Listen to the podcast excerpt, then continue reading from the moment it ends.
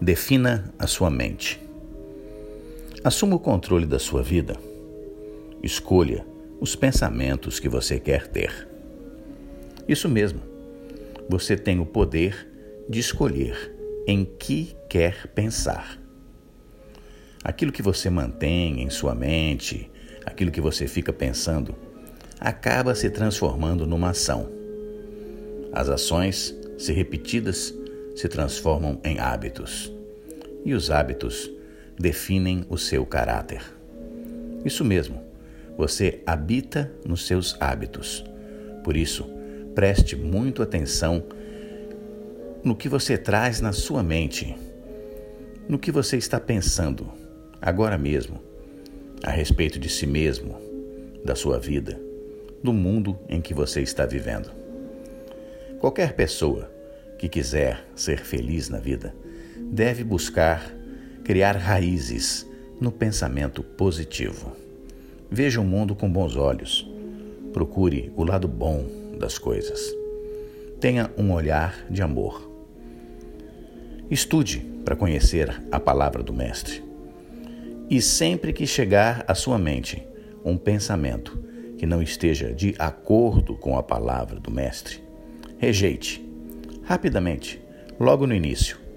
Reafirme com o seu pensamento a palavra da vida eterna, que é a palavra do nosso Mestre, a luz da vida, o Senhor Jesus.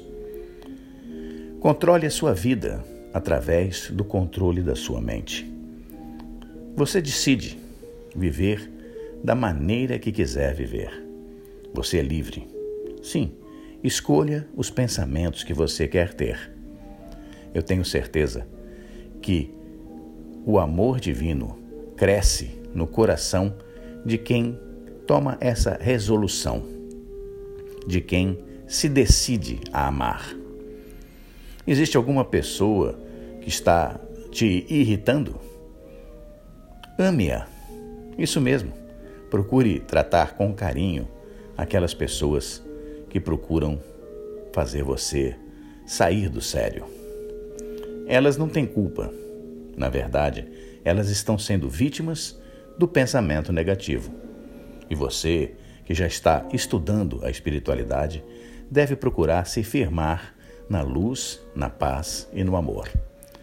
Você não precisa estar se sentindo paciente para ter paciência com as pessoas. A paciência é uma decisão assim como o amor, assim como a bondade. Viva com esperança no coração. Ligado ao pensamento positivo, você vai ser muito mais feliz. Defina sua mente para a felicidade e sua vida vai prosperar em tudo que é bom. Eu sou José Lúcio, estudando a palavra do Mestre.